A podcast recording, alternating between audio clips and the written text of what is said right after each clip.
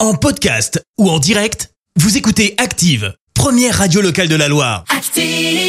L'actu vue des réseaux sociaux, c'est la minute hashtag. On parle buzz sur les réseaux sociaux avec toi Clémence. Et ce matin, on va parler de ce qui a clairement beaucoup fait parler hier. Les mascottes des JO 2024, les Ah oui, j'ai friges ont été dévoilées hier.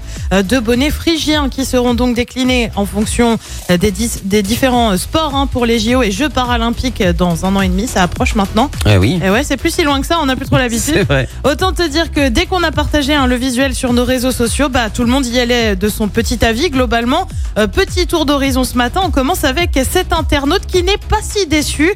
On pouvait s'attendre à tellement pire que c'en est presque beau. Fabrice C'est vrai. est d'accord, trop choupi, bravo. Cet internaute, en revanche, n'est pas vraiment d'accord. Quelle catastrophe Réponse dans la foulée des Savoyards, c'est aussi le symbole de Marianne et de la République. Franchement, ça nous change du coq. Euh, Nico ne cache pas sa déception.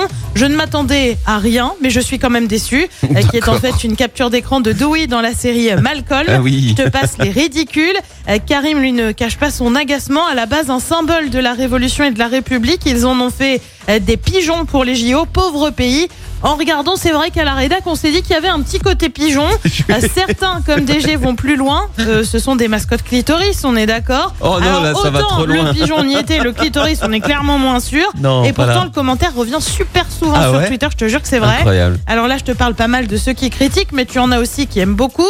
Tu sais ce qu'on dit, les goûts et les couleurs. Et puis les Français aiment bien râler et se plaindre. Oui. On n'allait pas tous aimer la mascotte dès le début, non mais oh. Ah bah non, sinon ça aurait été trop facile. Voilà. Euh, Donnez-nous votre avis, on l'a mis hein, sur la page euh, Facebook d'Active Radio. Alors ouais, le côté pigeon, oui, à fond. Ouais, pigeon, on C'est l'a- vrai qu'en- on l'a tous vu. on en l'a tous regardant, vu. On s'est c'était dit, ah, deux pigeons rouges quoi. ouais, c'est ça. Dites-nous ce que vous en pensez sur notre page Facebook Active Radio. Merci Clémence, je te retrouve dans un instant pour le journal. Et on revient sur les mesures de sobriété énergétique à Saint-Étienne. La division de lutte contre la criminalité financière saisie autour des irrégularités à la Cité du Design. Une station sur cinq en difficulté, notamment en Auvergne-Rhône-Alpes.